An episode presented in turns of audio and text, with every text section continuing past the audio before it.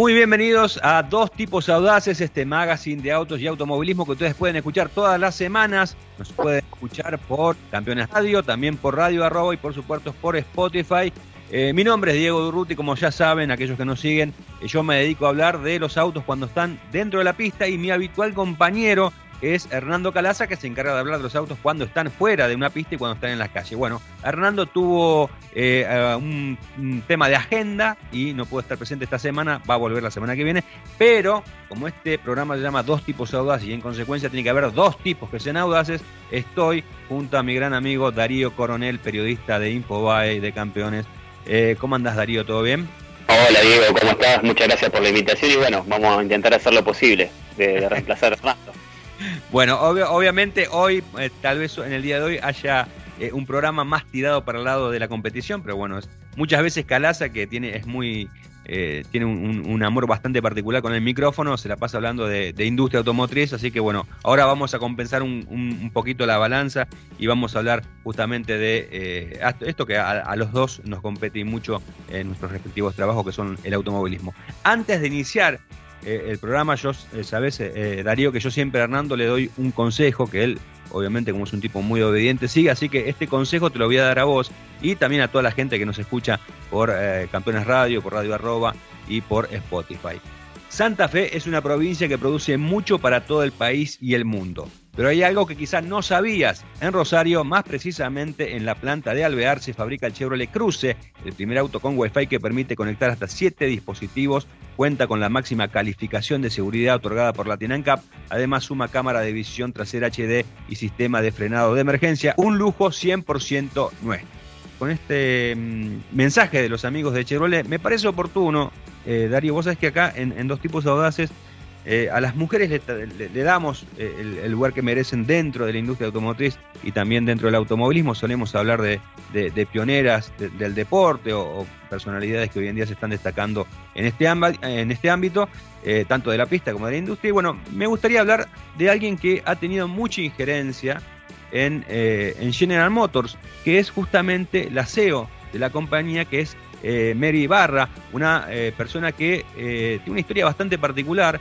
Vos sabés que eh, tiene 60 años, está por cumplir ahora fin de año 60 años, y comenzó eh, dentro de la compañía de muy joven, ¿no? Primero como estudiante, eh, después fue ascendiendo. fíjate que lo, que es el ascenso de una persona capaz, ¿no? porque empezó revisando paragolpes en una de las plantas de, General Motors en Detroit, paragolpes y capó, y fue ascendiendo ella es, estudió obviamente en la universidad, eh, tiene eh, estudios bastante importantes en lo que es la, dirección de empresas, es ingeniera también, y bueno, eh, fue ascendiendo y hoy en día es la responsable justamente es la CEO de una de las grandes compañías que tiene la industria automotriz. y llegó en, en, un momento bastante complicado, ¿no? tomó las riendas justo en un momento bastante complicado de la industria, que fue en 2014 cuando Chevrolet tenía que ser, o General Motors más precisamente, tenía que hacerse cargo de eh, varias demandas por el mal funcionamiento de eh, algunos vehículos que habían provocado eh, lamentablemente tragedias, ¿no? Y uno de los primeros discursos que dio justamente Mari Barra cuando asumió, ella, había asumido en enero del 2014 y a los tres meses tuvo que salir a, dar disculpas por todo lo que había sucedido Em, y por estas graves fallas de seguridad que provocaron varias muertes que obligaron a la empresa, vos fíjate, a, pagar 2.500 millones de dólares en penalidades, compensaciones y acuerdos legales.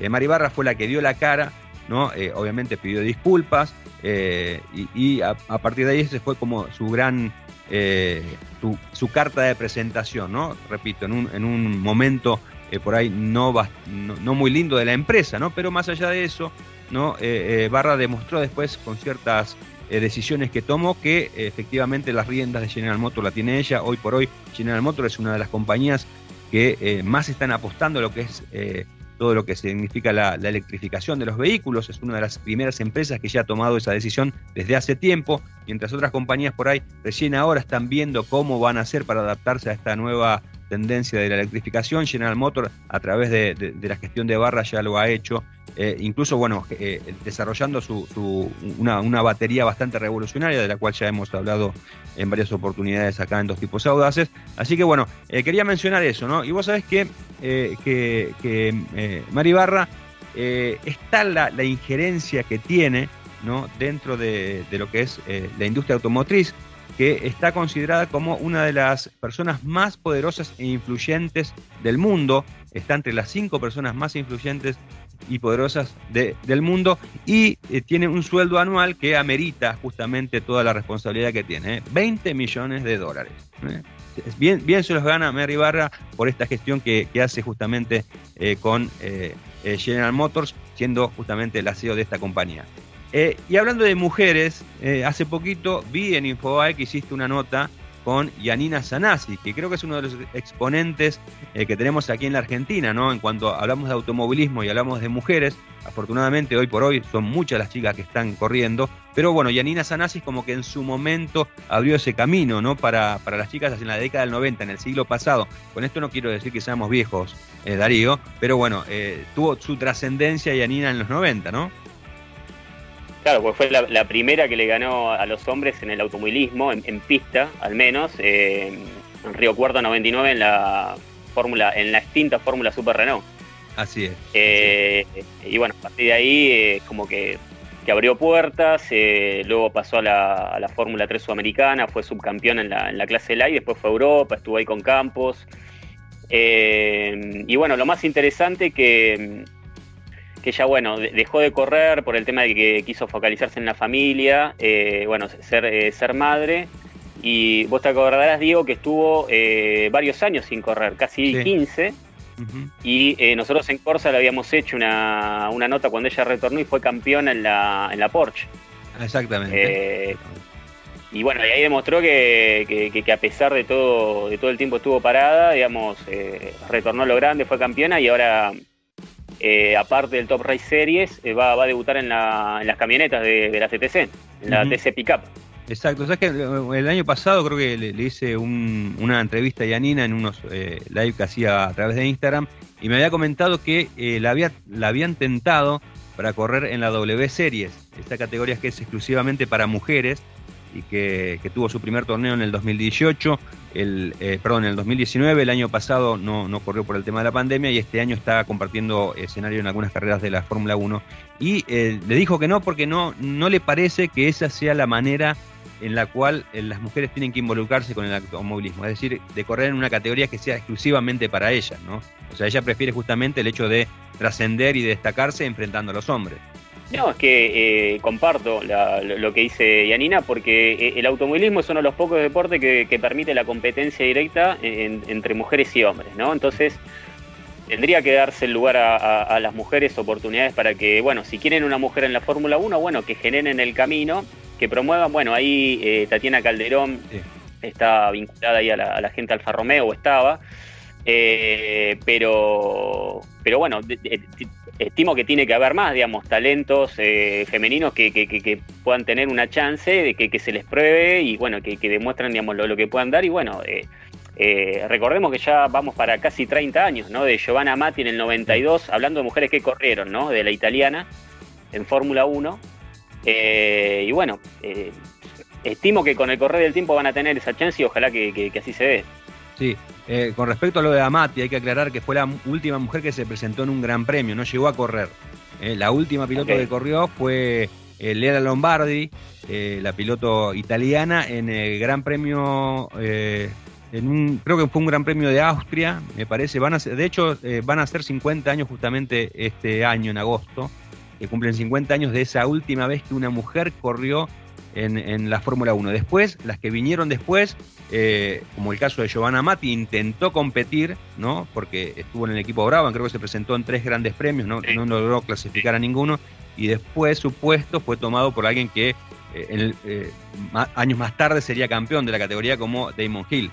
pero después no, no, hubo otra mujer, ¿no? Y después hay que, ya, hablando de, de, estos últimos años, a, a mediados de la década del 2010, eh, Susie Stobar, como se llamaba antes de llamarse Susie Wolf, eh, participó también en, los viernes de grandes premios con el Williams, ¿no? Y después, bueno, hubo obviamente otras chicas, pero que han tenido relación, como Tatiana Calderón, por ejemplo, pero no han llegado, digamos, a, tener ese lugar, ¿no? De, poder eh, eh, participar en un gran premio, ¿no? Y una cosa que, si uno la analiza, parece muy lejana en el contexto que tenés 10 equipos y que de esos 10 equipos solamente hay dos a los cuales vos podrías acceder eh, alquilando la butaca ¿no? o, pagando para correr.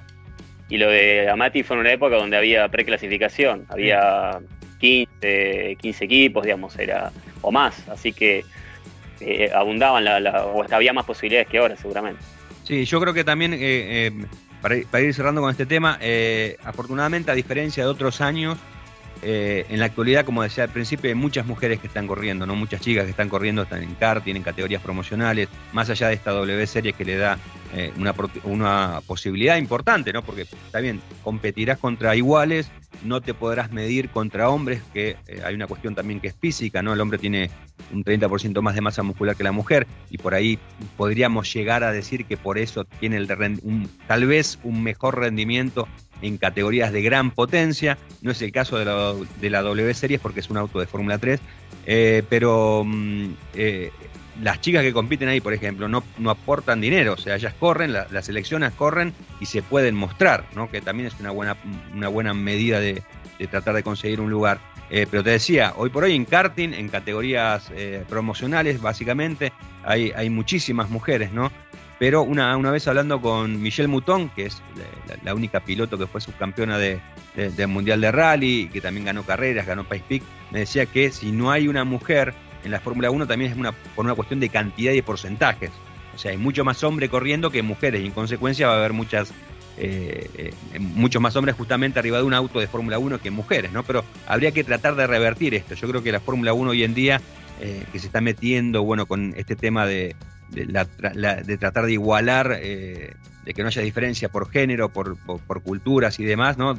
Por ahí debería focalizarse y tratar de encontrar ese lugar para las mujeres, que dicho, de, dicho sea de paso, por ahí sí, en, dentro de los equipos encontrás a, un, gran porcentaje de mujeres en, en, roles preponderantes, pero lo que uno quiere ver también me parece a mí que sería bueno es una piloto detrás del volante, ¿no? Tal cual, sí, sí.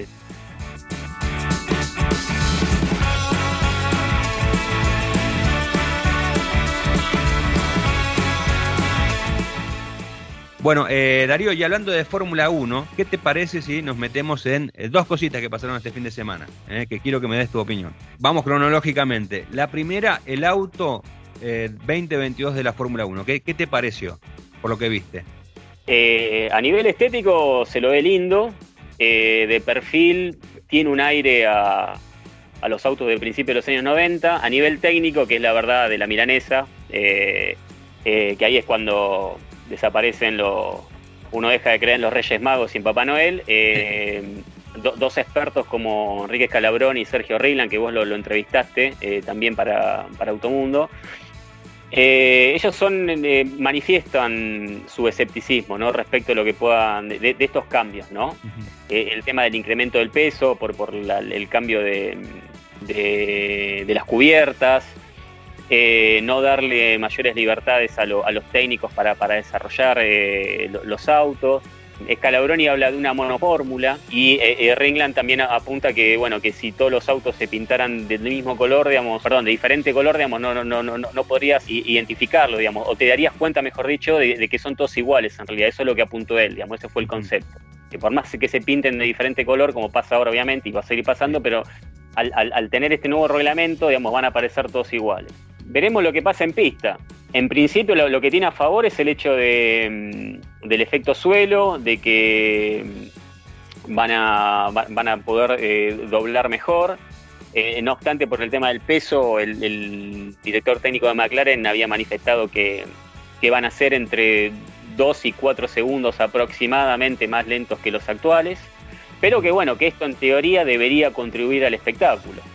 Eh, que, no solo se va a depender del, DRS, que, es este sistema de, sobrepaso artificial, ¿no? Así que mm, tengo expectativas y las expectativas son buenas, pero obviamente es bueno escuchar a quienes saben, ¿no? Sí. Sí, también ahí en, la entrevista que yo le hice a, a que la pueden escuchar en, en Motorbit, que es el podcast que está disponible en Spotify y en demás plataformas, lo que me decía eh, era que eh, el tema de los neumáticos, a cambiar también las llantas, ¿no? porque ahora van a, de 13 a 18 pulgadas, eso va a hacer también que eh, eh, em, los equipos tengan que trabajar muchísimo en el tema de la suspensión, ¿no? para que acompañen, digamos, semejante rueda, ¿no? que eso también era, era un desafío que él consideraba que iba a ser bueno y que de algún modo, más allá de, las restricciones que, tenía, que tiene este reglamento, eh, una aclaración, ¿no? Eh, si bien eh, em, nos parece muy lindo el auto y, pensamos por ahí que, que, todos los autos van a ser iguales, la realidad es que este trabajo, este, esto que se presentó, como bien me, había dicho Orlenan a mí, es un una interpretación del grupo de trabajo sobre el reglamento.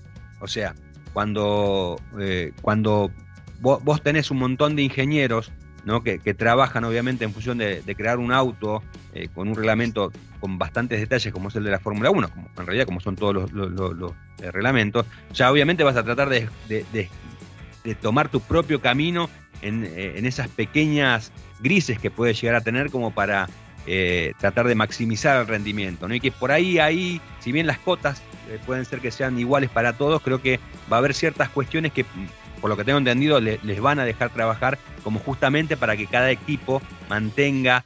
Eh, esa propia característica de su auto y que no sean efectivamente todos eh, autos todos iguales. Y otra cosa, así, así fueran autos todos iguales, los equipos de trabajo son todos distintos. O sea, no es, lo, no es lo mismo el equipo de ingeniería que tiene Haas con el equipo de ingeniería que tiene Mercedes, ¿no? Y ahí también va a haber una diferencia. O sea, porque eh, veamos este vehículo, ¿no? Que, va a ofrecer obviamente una, una mejor cantidad de, sobrepasos tal vez por el, incremento del, fondo plano, eh, no significa que las carreras eh, sean eh, haya 10.000 sobrepasos, o sea, ahí, ahí justamente en este tipo de reglamento me parece a mí que es justamente donde hace diferencia la ingeniería y la ventaja la conseguís con esas pequeñas cosas que solamente el dinero y, y un buen presupuesto te permite lograr, ¿no? Sí, bueno, eh, no sé si te acordás, el año pasado salió un artículo de, Economist con un, en, base a un, bueno, el documental de Fangio en Netflix, de, basado en el, en el estudio de, la Universidad de Inglaterra, no recuerdo el nombre, donde demostraba que Fangio para ellos era... La Universidad de Matanza. Eh, bueno, ¿a, dónde quiero ir? Digamos, el, artículo de Economist ah, decía que eh, los maestros, a Fangio se lo, se lo llamaba el maestro en su época. Bueno, los maestros actuales son los ingenieros. Entonces, es decir, que esos son que tal vez y, no, se los pone a la altura de, un Hamilton, de un Verstappen, pero tienen tal vez tanta injerencia como ellos, ¿no? A la hora de, eh, poner un auto en pista y, que rinda.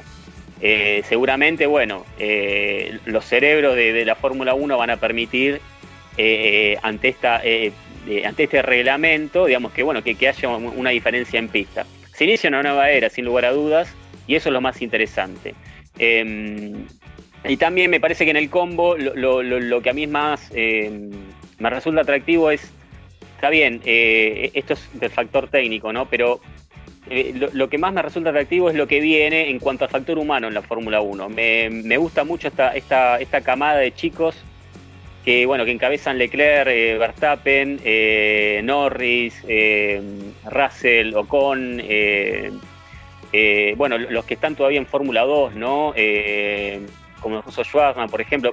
me parece que tenemos una banda linda que, que, ya está, pero que se va a ir potenciando con el correr de los años y que de acá a 10 años tenemos una, una, una Fórmula 1 muy muy buena en ese aspecto. Eso y, combinado a los nuevos autos me parece que, va a ser una, linda renovación. Seguro, seguro.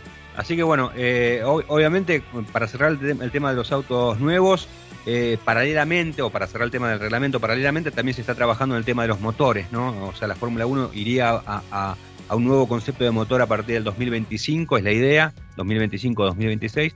Eh, todavía no está muy claro cuál va a ser el camino que van a tomar, pero bueno, supuestamente, supuestamente no sería un cambio tan radical, sino tal vez que se varíe, eh, se, utilice el, mismo esquema que en la actualidad con ciertas mejoras, ¿no?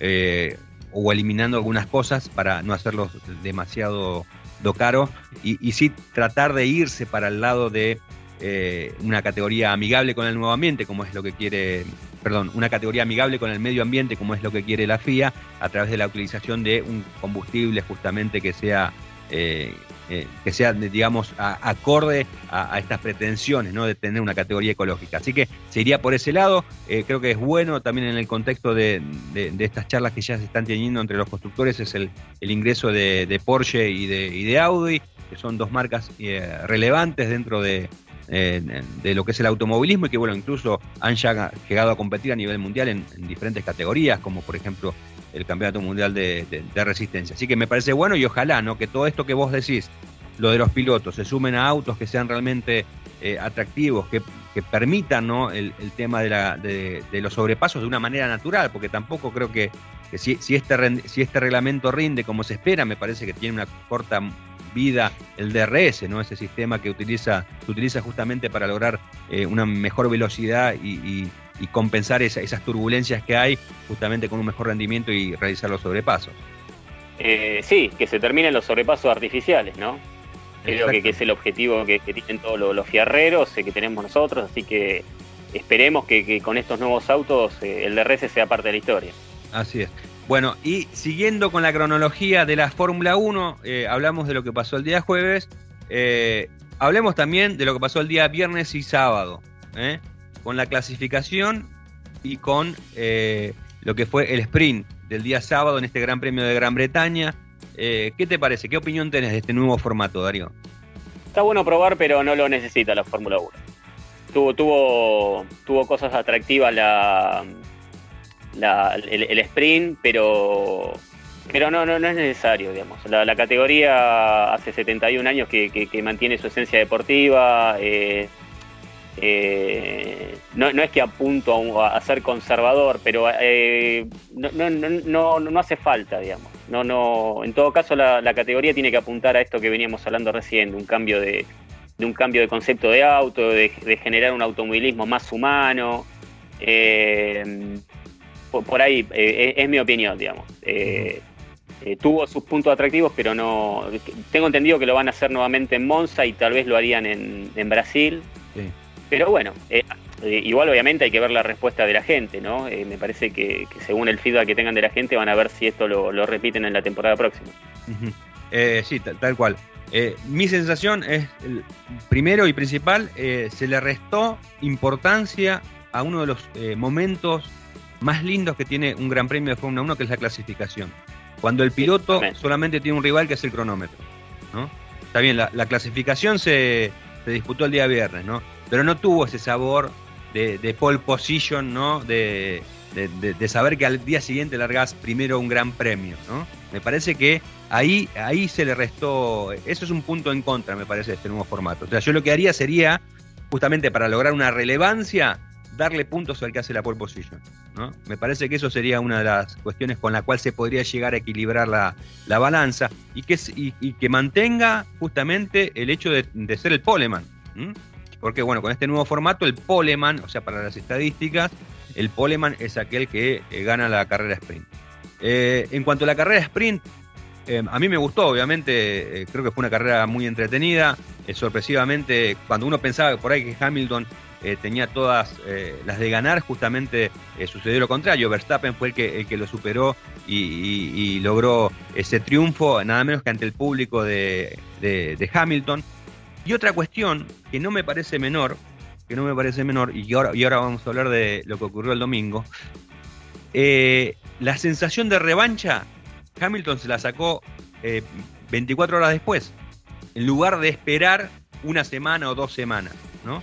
A mí me dio la sensación de que esta, este tipo de formato también permite eso. O sea, primero que está buenísimo tener eh, dos carreras de Fórmula 1, ¿no? Más allá de que una es más cortita que la otra, una tiene 100 kilómetros y la otra 300. Me parece que como fin de semana el hecho de tener dos grandes dos, dos carreras en, un gran premio me parece buenísimo. Y lo otro justamente es el ímpetu, ¿no? Eh, que demostraron los pilotos, ¿no? Y que por ahí ese ímpetu fue la, es la consecuencia eh, de lo que pasó después, el día domingo, ¿no? O sea, me parece que eh, hubo pilotos que el día sábado se jugaron a todo o nada, por ejemplo, Alonso, para lograr justamente una buena posición de largada eh, cosa que no había podido lograr eh, en la clasificación, porque por ahí su, auto obviamente no es uno de los más veloces, pero sí él en carrera es un gran piloto y tiene esa chance. Y después el tema del desquite al día siguiente, a las pocas horas, con todo lo que significa estar con la adrenalina a tope, o sea, sabiendo que vas a tener la posibilidad de tomarte revancha enseguida, justamente de esa gran primera vuelta, y ahora estamos hablando de lo del domingo, que hicieron Max Verstappen y Lewis Hamilton en el inicio del Gran Premio. Sí, simplemente para redondear eh, lo, que apuntabas, Diego, en todo caso, si vamos por ahí, le, agregaría puntos al sprint. Para que si, si, si los muchachos en esas 17 vueltas, lo que sea, se van a matar, bueno, que, que, matar en, modo figurado. Eh, más de los se le dé un mérito más allá, más de los puntos más allá de. Claro, es decir, tres puntos al ganador eh, es poco, en todo caso que se le dé puntaje hasta, o que se mantenga la, tabla del domingo, es decir, los 10 primeros, y eh, que no sea solo obtener un, mejor lugar de, partida para la grilla del domingo. Eh, y respecto al domingo, bueno, es, es una polémica que se inició ayer y que va, va a durar creo que todo el año. Eh, ayer había un, un tuit de... No, no sé, ¿querés contar lo que pasó? Si alguno no, no, no se enteró. Dudo que haya alguno en el mundo que no se haya enterado de esto. Pero antes, pero antes, pero antes de, continuar con la Fórmula 1, ¿eh? hacemos un pequeño paréntesis y eh, ya volvemos con, más Fórmula 1 y con más dos tipos audaces. Había que hacer una pickup que tuviera la fuerza de los que hacen y lo hicimos. Renault Alaska, la nueva pickup de Renault hecha en Argentina con su potente motor de 2.3 litros, 3 toneladas y medias de arrastre, tracción 4x4, suspensión multilink, cámara de visión 360 y un diseño imponente con techo solar y faro full LED. La nueva Renault Alaskan está hecha para que no pares de hacer. Nueva Renault Alaskan, hecha para los que hacen. Conoce más en www.renault.com.ar.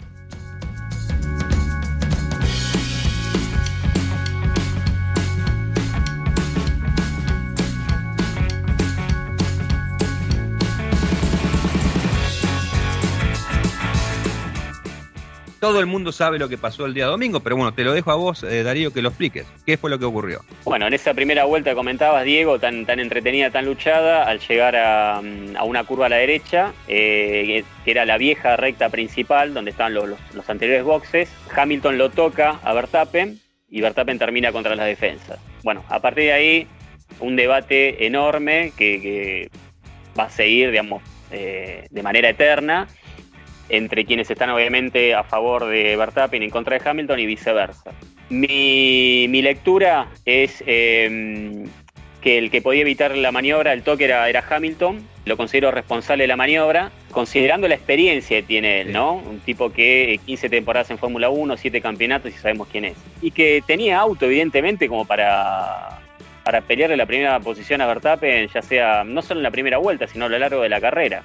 Eh, pero bueno, es muy fácil hablar del sillón, obviamente tranquilo y tomando café. Hay que estar arriba del auto con la adrenalina, con lo que bien apuntaba, que, comparto el tema de que no lo había visto, es, esa, esa visión, el tema de, que los pilotos entren entonados luego de la carrera sprint, que genere eso. Eso no, no, había prestado atención y me parece interesante. Que, tal vez Hamilton desde el comienzo eh, quiso, quiso recuperar lo que era suyo. Sí, es cierto, pero no lo tomo como justificativo que Verstappen en las dos maniobras previas, ahí en la, primera vuelta, se cierra. Pero bueno, él, estaba defendiendo la posición, pero no por eso, digamos, eh, considero que Hamilton le, tenía que poner el auto, digamos, en esa curva y, generar el toque. Pero bueno, hay opiniones eh, a favor, en contra, gente muy con mucha idoneidad que, opina del tema y bueno, es, es todo respetable de ella, ¿no? Y, sí, sí, a ver, y una cosa sí eh, que, no comparto, que si lo, van a sancionar a Hamilton 10 segundos, no. En todo caso, o, lo echás de la carrera, o mínimo eso, si no, ya está dejando un precedente que a, partir de ahora, eh, eh, en una situación similar, bueno, son solamente 10 segundos. Bueno, sí. quiero creer que, no, no, se sancionó por, por ser Hamilton, ¿no? Bueno, pero bueno, ahí está el criterio de, lo, de los comisarios deportivos. Sí, tal cual, tal cual, exactamente. O sea, eh, ahí está el vos lo decías bien, me parece que ahí no está el criterio de los comisarios deportivos, ahí no está el criterio de los comisarios deportivos, porque si vos lo considerás, puede, puede ser que, sea una maniobra de carrera, ¿no? porque venían curva tras curva, o sea, era, era evidente que de alguna manera esto iba a terminar mal, ¿no? Obviamente vos no tenés manera de anticiparte y de decirle, bueno, cuídense muchachos porque se van a tocar, ¿no? O sea, todo eso ocurrió en muy pocos, en muy pocos eh, kilómetros, ¿no? De, recorrido, muy pocos metros. Pero eh, me parece que si lo consideraron culpable, ¿no? Si consideraron culpable, me parece que es leve eh, y, no, no se utilizó el criterio. Porque la consecuencia que tuvo la maniobra fue realmente bastante importante, más allá del palazo que se pegó Verstappen. Y hay que decir algo que es, así, no, no todos los pilotos son iguales en la Fórmula 1 porque no todos luchan por lo mismo. En este caso tenías a dos tipos que están luchando por un campeonato, que están luchando por ser primero en el torneo, o, por estar o mantener la diferencia. En el caso de Hamilton, después se repuso de esos 10 segundos, ganó y ahora se puso 8 puntos. Pero eh, no son cualquiera, no, es cualquiera, ¿no? Y me parece que, eh, obviamente, si vos pones, digamos, tal, vez darle la exclusión eh, sería eh, excesivamente grave. O sea, 10 minutos es poco y la exclusión tal vez, tal vez es grave porque la exclusión se la puedes dar, eh, estimo yo, a alguien que tenga demasiada intención de pegarle. Y ahí era, fue, un fragor de la lucha, que terminó mal, ¿no? Que terminó mal. tal vez darle más segundos, ¿no? Que sean 20, 25 segundos, o sea, dejarlo en el último puesto, ¿no? Llevarlo al último lugar y después, que bueno, que se las arregle para remontar hasta donde pueda, ¿no? Me parece que no, que no, no, hubo justicia eh, con, esos 10 segundos, ¿no? Y, después, eh, tampoco hay que, hay que, me parece a mí, ¿no? El tema de si, si, le, si hiciste esto y le aplicaste 10 segundos, la próxima vez que suceda algo igual, tiene que ser 10 segundos. Me parece que no, porque hay que medir un montón de cosas. ¿eh? Porque por ahí un, roce de estos entre, entre Mazepin y Schumacher no, termina en otro tipo de sanción, ¿no? Eh, y no justamente en, esos 10 segundos. Eh, hay un montón de cosas para evaluar, me parece, ¿no? Obviamente creo que de esto se va a hablar y mucho porque es la primera vez, eh, vos fíjate que Hamilton tiene 7 títulos y es la primera vez en su campaña deportiva que está metido en semejante lío, ¿no? Porque no, es que terminó, terminó el domingo, esto continuó.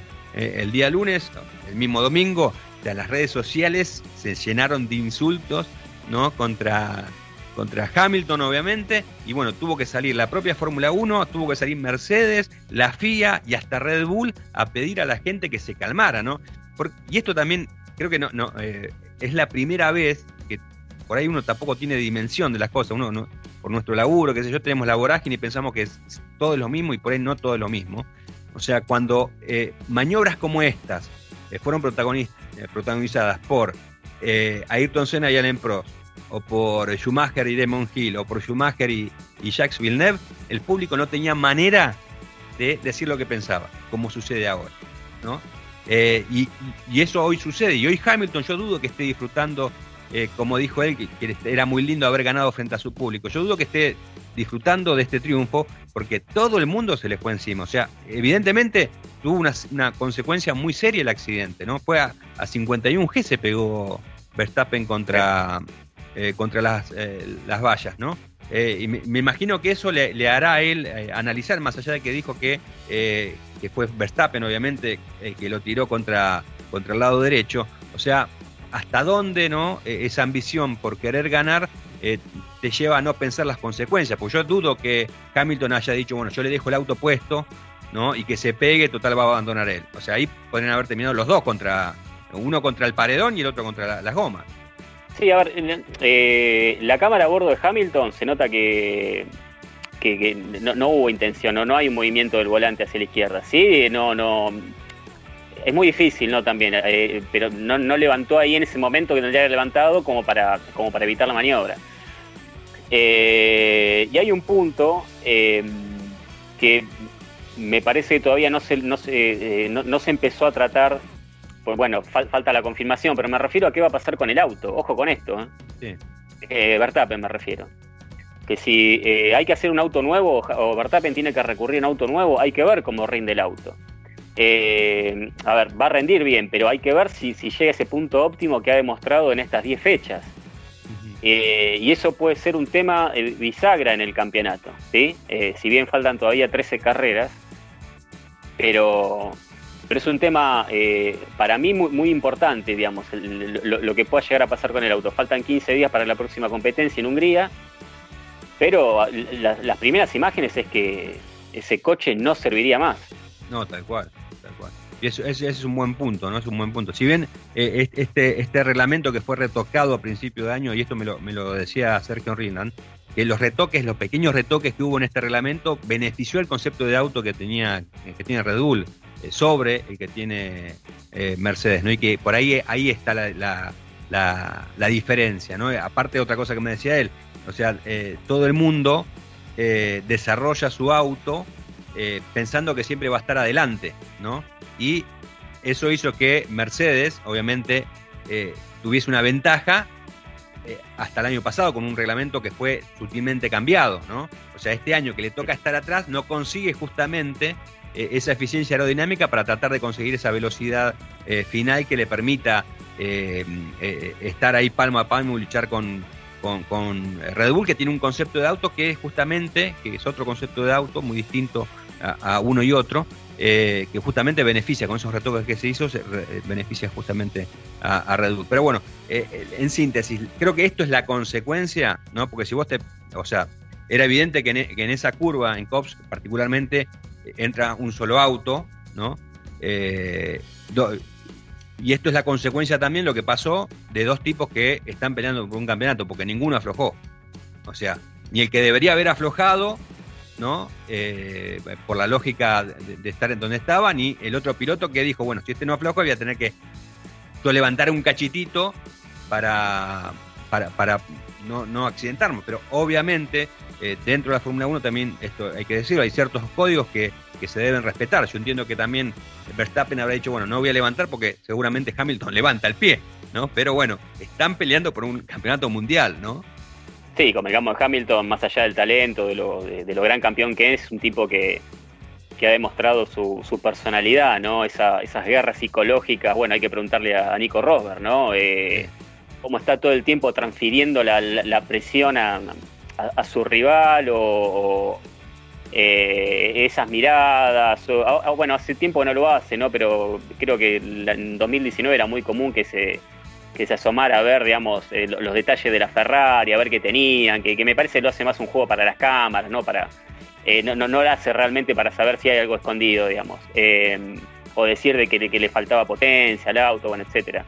Pero sí, y ojo, ayer leía un tuit de, el tuit de Fontana, que capaz que lo viste, Diego, que, dijo que esto recién empieza. Sí, sí, sí, sí. Es, este, o sea, acá no hay, no hay marcha atrás. O sea, acá no hay marcha atrás. Evidentemente es una guerra que que puede terminar en cualquier cosa.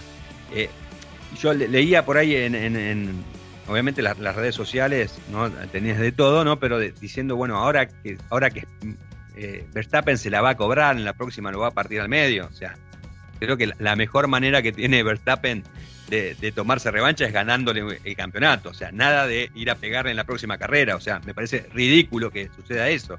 Yo creo que, más allá de que es obviamente que eh, ahora por ahí las luchas uno la va a seguir con mayor atención, ¿no? Y, va a estar muy atento a lo que puedan hacer detrás del volante. Me parece que no, va a haber acá un próximo autazo por parte de Verstappen. O sea, me parece que la mejor manera que tiene Verstappen, más teniendo en cuenta que es evidente que está en una mejor posición por el auto que tiene, justamente ganarle carreras y eh, terminándole ganando, ganándole el campeonato, ¿no? Tal cual, tal cual. Veremos qué, pasa eh, a partir de Hungría, eh, pero bueno, el tema del auto eh, para mí es, eh, no, digo que se va a arrastrar ni mucho menos, digamos, porque, pero eh, ojo, ojo con eso, digamos, porque ahí ya hay una parte de desarrollo, puesta a punto, etcétera. No, hay, no, no se repiten las pruebas, así que hasta el viernes previo a la primera salida a pista en, el primer entrenamiento, digamos, vamos a ver que, cuál es la, realidad del auto que, si, es que va con este, que mm, es poco probable, pero si va uno nuevo, veremos que, cuál es el rendimiento que va a tener Verstappen. Perfecto, exactamente. Eh, bueno, pasamos de, cambiamos de categoría en este programa de dos tipos audaces, eh, que ustedes saben, nos pueden escuchar por Campeones Radio, también por Radio Arroba y por Spotify. Hoy ausente el amigo Hernando Calaza, tuvo problemitas de agenda, pero bueno, en sustitución a él eh, tengo a Darío Coronel y vamos a aprovechar justamente para compensar un poco la balanza, porque cuando está Calaza se la pasa hablando de autos de, que son muy lindos, obviamente todos los autos que, él prueba, que les hace test, de los que opina, que los adelantos y pipí, y a veces a mí me deja con muy poco tiempo para hablar de eh, automovilismo, así que ahora vamos a compensar eh, la balanza. Y vamos a hablar del Super TC2000, categoría que bueno se presentó el pasado fin de semana en Paraná, una carrera de homenaje a Carlos Reutemann, merecido homenaje ¿no? a Carlos Reutemann, después bueno de, estos días tan tristes para el automovilismo, ¿no? una, pérdida realmente muy sentida la de Lole. bueno, que ganó Facundo Arduzo, que más allá del triunfo de, de Arduzo en esta carrera eh, eh, que bueno, le permite estar al frente del campeonato, segundo salió Santero y tercero Matías Rossi. ¿Qué te parece la actualidad del Super TC 2000, Darío? Eh, el fin de semana lo, veo como positivo. Hay, hay una pelea entre los cuatro equipos oficiales, hay una lucha por el campeonato. si bien todavía estarían faltando cuatro autos tal vez para tener un parque eh, ideal, por decirlo de una manera, pero no está mal tampoco los 20. Eh, pero el tema de, este resurgimiento de Honda, ¿no? Del equipo de Honda, con ahí con todo el cambio interno que hubo, con el Pato Silva como director deportivo, Luciano Monti eh, como cabeza técnica. y bueno, la, incorporación de uno de los pilotos top como Arduzo le ha dado un condimento interesante a la categoría. Eh, la clasificación, por ejemplo, fue para el infarto el, sábado. Eh, hasta, hasta la última vuelta, ahí peleando Santero, eh, Arduzo, Canapino. Em, entonces vos decís, bueno, ganó Arduzo, Honda está, está arriba. Pero ojo que después tenés al, equipo que viene siendo referencia como Toyota y tenés a, Renault que también ganó tres campeonatos seguidos. y bueno, ¿qué, ¿qué, decir de Canapino, no? Eh, eh, uno de los mejores pilotos del país y con, obviamente con todo el apoyo de Chevrolet. Eh, es, un buen presente estas últimas carreras, si tomamos las últimas carreras, ¿no? Considero que ha, generado una, un ascenso, esperemos que lo pueda mantener en el resto de la temporada.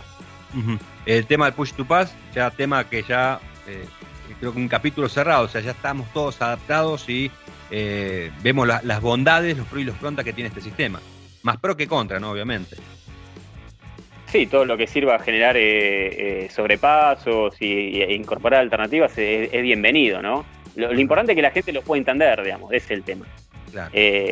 pero, pero bueno, Em, un año de, transición para la categoría, ¿no? Que, ha comenzado con, algún inconveniente, o no, con, algún, tuvo un inconveniente eh, institucional, con el cambio de, cabeza de dirigentes, pero bueno, eh, por lo visto eh, ha, levantado, está levantando, y, si y si mantiene esta lucha por el campeonato entre, entre los cuatro cabezas, digamos, los, cuatro equipos oficiales y, los cuatro referentes a nivel pilotos, creo que nos depara una, segunda mitad muy prometedora.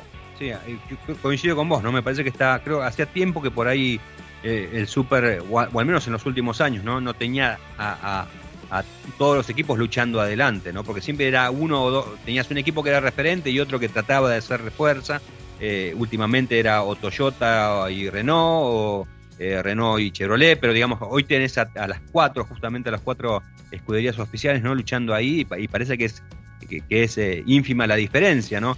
y muy bueno, obviamente, lo de Honda, o sea, con la incorporación de, Luciano Monti, evidentemente el equipo levantó el nivel, es un ingeniero que muy destacado, que en su momento trabajó con Chevrolet, después tuvo su aventura con su propio equipo y hoy está justamente dirigiendo los destinos de, eh, del equipo Honda y, evidentemente eh, ese ingreso ha, sacado a, la escudería japonesa ¿no? de, ese ostracismo que estaba eh, cuando volvió, ¿no? cuando la marca volvió. Me parece que obviamente para Arduzo creo que también es un incentivo bastante importante demostrar que no solamente podía ganar con, una marca como era Renault, que, con la cual estaba muy representado, sino también con, con Honda, ¿no? Sí, bueno, vamos a ver si Honda puede recuperar la gloria, ¿no? Luego de, ah tantos años, en 2009 fue con el campeonato de, Pechito.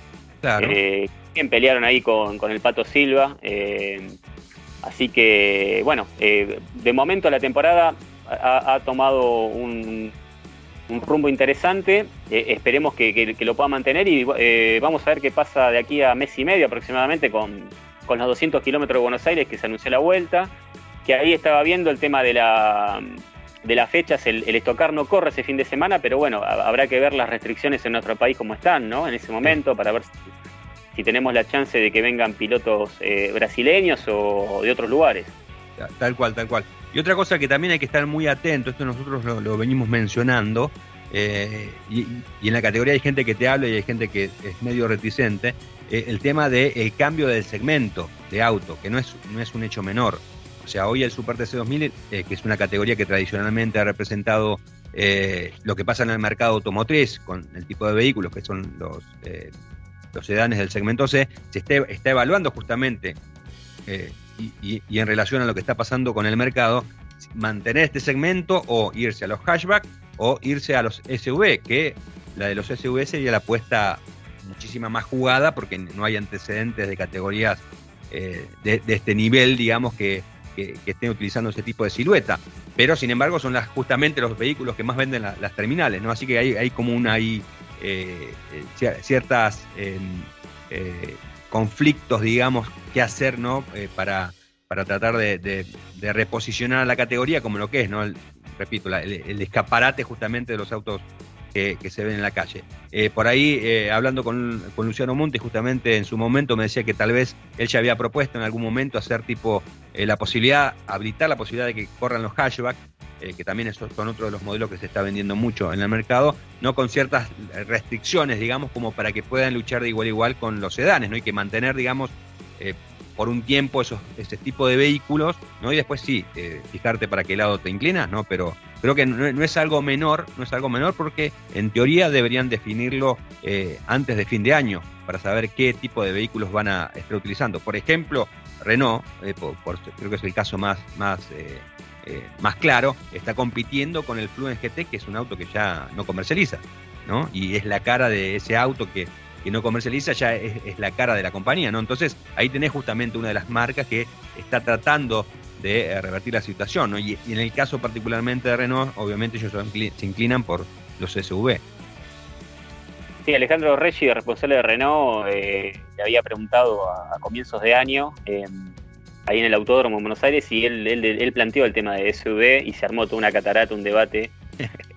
Obviamente porque la gente no, o mucha gente mejor dicho, no, no está de acuerdo con SUV, pero convengamos que, el Super TC2000 es la categoría que, en sus 42 eh, años eh, se ha caracterizado por la, participación de las fábricas y las fábricas quieren poner el, producto que necesitan vender. Eh, eh, para mí lo, mejor, digamos, es lo del hatchback, como, como planteaba Monty. Eh, hay antecedentes, por ejemplo, la, bueno, la, coupé fuera, más o menos era una coupé, digamos, está bien, pero, eh, pero el tema de los Honda en algún momento podía tomarse como, como esa referencia o, lo, un Ford Focus. pero sí, hay, hay, que, hay que ver el tema del reglamento ahí en lo aerodinámico porque son autos que sí, que en la parte trasera se ven muy perjudicados en eso. Pero me, sería interesante por ahí, tal vez como pasa en el WTCR, ¿no? Que, la mayoría eh, tienen ese camino. Claro, exactamente. Así que bueno, es, eh, hay que estar también atentos a, esta situación a ver qué, va a definir el Super TC2000. Y eh, también hablando del fin de semana, de lo que pasó, bueno, en el WEC, ¿no? en el Campeonato Mundial de Resistencia, en las seis horas de Monza, un gran triunfo de José María López junto a Mike Conway y a Kamui Kobayashi. Eh, un triunfo que los posiciona bien en el campeonato.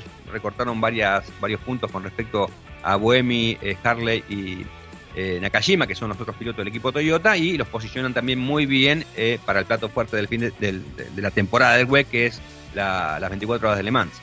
Sí, llegan entonados y ojalá que al, trío ganador, ¿no? Y ojalá que se le dé a pechito, porque se lo, se lo merece, y, no por ser argentino, ¿no? Sino por, todo el mérito, el esfuerzo que viene haciendo. Él, cada vez que, que nosotros tenemos la posibilidad de, entrevistarlo o cualquier colega siempre manifiesta, se sale de la vaina, ¿no? El tema de ganar en Le Mans es como más importante de ser campeón, ¿no? Eh, y, bueno, ya, ya son campeones del mundo, ¿no? Pero eh, eh, espera, espera que se le dé, ¿no? Luego de, los inconvenientes técnicos, cuestiones que fueron, que, lo excedieron a él, que no, no, no fue responsabilidades exclusivas de él, digamos, la en, otras ocasiones. Así que esperemos que, se le pueda dar y que, se suma ahí a la lista de, ganadores con, bueno, en realidad el único que hay es eh, Pepe, ¿no? Froilán. Bueno, que, pueda eh, emular a, a Froilán y que, sean dos argentinos los que ganen a nivel en la, general de, de las 24 horas. Seguro, seguro. Competencia que se va a estar disputando sobre fines de agosto. Recordemos que habitualmente las 24 horas de Le Mans se corre en, el mes de junio, pero con el tema de las restricciones y demás, particularmente que había en esa fecha en, Francia, se decidió postergarla para, eh, para el 22 y 23 de agosto, si mal no recuerdo. Eh, y eh, justamente con público también, que eso creo que va a ser un lindo condimento y como decís vos, no creo que el, plato fuerte de cualquiera, o sea, está es, dentro del WEC es el plato fuerte, son las 24 horas de Le Mans. Y dentro del automovilismo también, ganar Le Mans es, es, ponerte una medalla, digamos, que no cualquiera se pone. ¿no? Como puede ser ganar el Gran Premio de, de, Mónaco o incluso las 500 millas de Indianápolis. O sea, por, algo forman parte de esa triple corona, ¿no? Eh, una triple corona que eh, el último que la logró, o el único que la logró, mejor dicho, ha, sido Graham Hill, que para lograrla estuvo justamente él después de haber ganado Indianápolis y, y, Mónaco, estuvo 13, hizo creo que 13 o 14 participaciones en Le Mans para lograr triunfar en Le Mans. Y ahí sí convertirse obviamente en el único piloto en lograr este hito. Yo, agregaría el Dakar, pero bueno, el Dakar es otro, otro, otra superficie, pero eh, para mí ganar el Dakar creo que también es, está, es, una de las carreras eh, más importantes de, a nivel universal, ¿no? Y, los 200 kilómetros de Buenos Aires. ¿eh?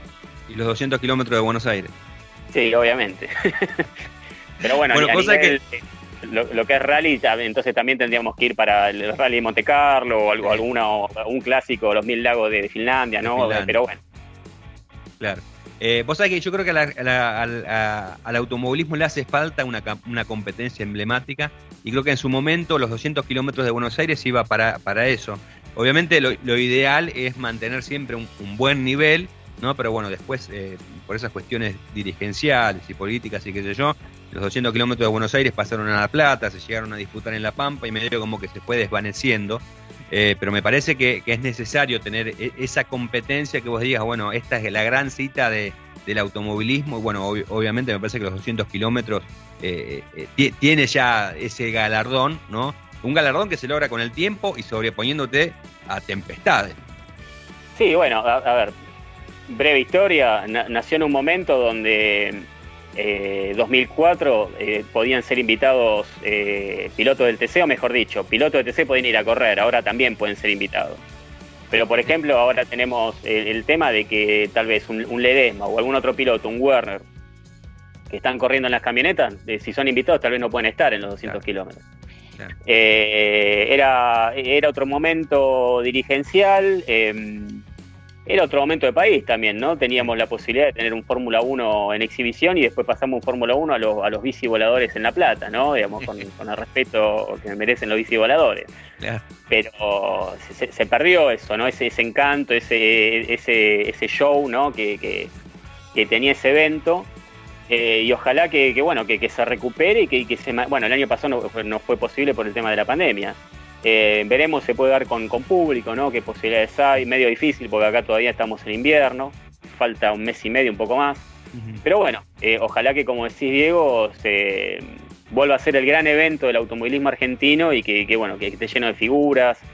Eh, veremos si ahí Daniel Herrero de Toyota da algún batacazo, ¿no? Con alguna invitación. es una opinión, no información, ¿no? Vamos a ver si, Sí. No, el tema de las restricciones, creo que el, tema de las restricciones con los viajes, eso nos va a complicar un poco, me parece. Claro. Bueno, eh, bueno, querido Darío Coronel, llegamos ya al final de este programa especial de Dos Tipos Audaces. Eh, Coronel entró con el auto muleto, se podría decir, eh, sustituyendo a Hernando Calaza, que va a estar la semana próxima. después nos va a contar qué anduvo haciendo y por qué no estuvo en el día de hoy. Así que, bueno, Darío, te agradezco muchísimo la, posibilidad de, estar, de que de que hayas estado aquí compartiendo los micrófonos de dos tipos audaces y bueno, espero que hayas disfrutado de la experiencia. Y obviamente espero que hayas disfrutado de haber estado conmigo acá, ¿no? Sí, obviamente, eso es lo principal. Y bueno, lo pasé también que se pasó volando, rápido como un auto de carrera. Así que gracias por la invitación, Diego, y bueno, hasta, hasta cualquier momento. Why the fuck no one listen to me when I say it's gonna be a two-stopper? Fucking hell.